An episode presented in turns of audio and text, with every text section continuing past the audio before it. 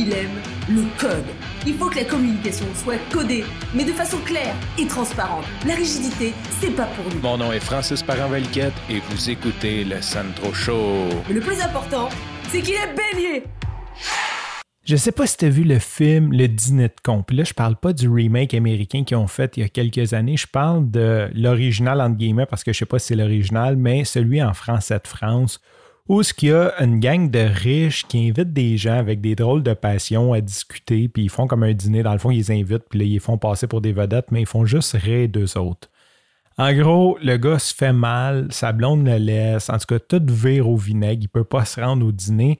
Et là, il cherche sa femme, il demande à son con, entre guillemets, d'appeler un de ses chums, de se faire passer pour un producteur belge pour savoir si sa femme est avec lui. Fait que là, le gars, il l'appelle, puis là, il est là. Oui, euh, je suis un gros producteur belge, j'aimerais avoir les droits de votre livre. Puis là, il parle. Puis, il oublie, il rentre tellement dans le rôle du producteur belge qui veut les droits du livre pour produire un film qu'il oublie qu'il appelle pour demander si sa femme est là.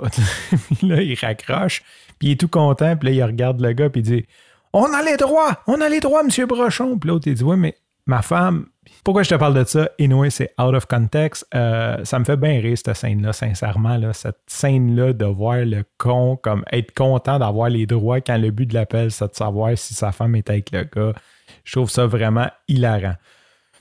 Bon, pourquoi on a les droits? Parce que je t'ai parlé il y a quelques semaines que j'ai été enregistré dans un studio de Cogeco Media, une annonce pour la compagnie de mon frère, C'est quoi? Et j'ai demandé d'avoir les droits euh, de pouvoir le diffuser sur le Centro Show comme par portfolio.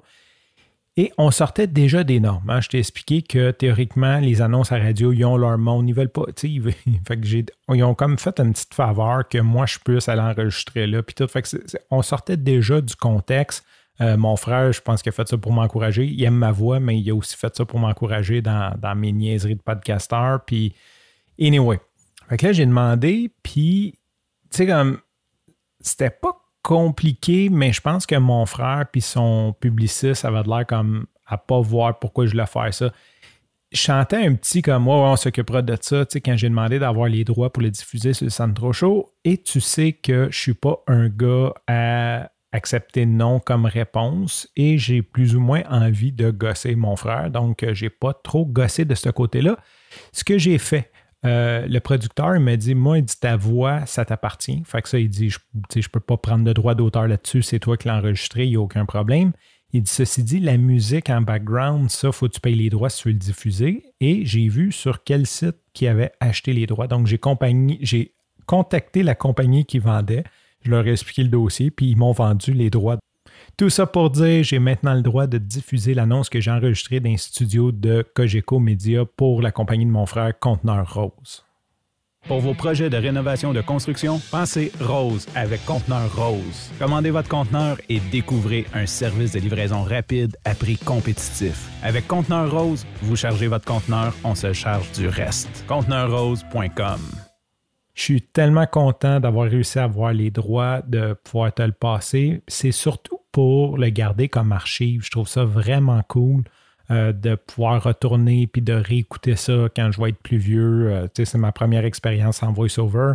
Je ne sais pas s'il va en avoir d'autres. Sincèrement, je pense que je ne suis pas le meilleur là-dedans mais euh, c'est vraiment une expérience cool et ça m'a mis en contact avec euh, Marc Saint-Hilaire qui est habitué de travailler dans la radio, donc j'ai un contact privilégié avec quelqu'un qui travaille pour Cogeco Media. Ça, c'est une autre affaire super cool. Sur ce, je te remercie pour ton écoute. Je te dis à demain et bye bye.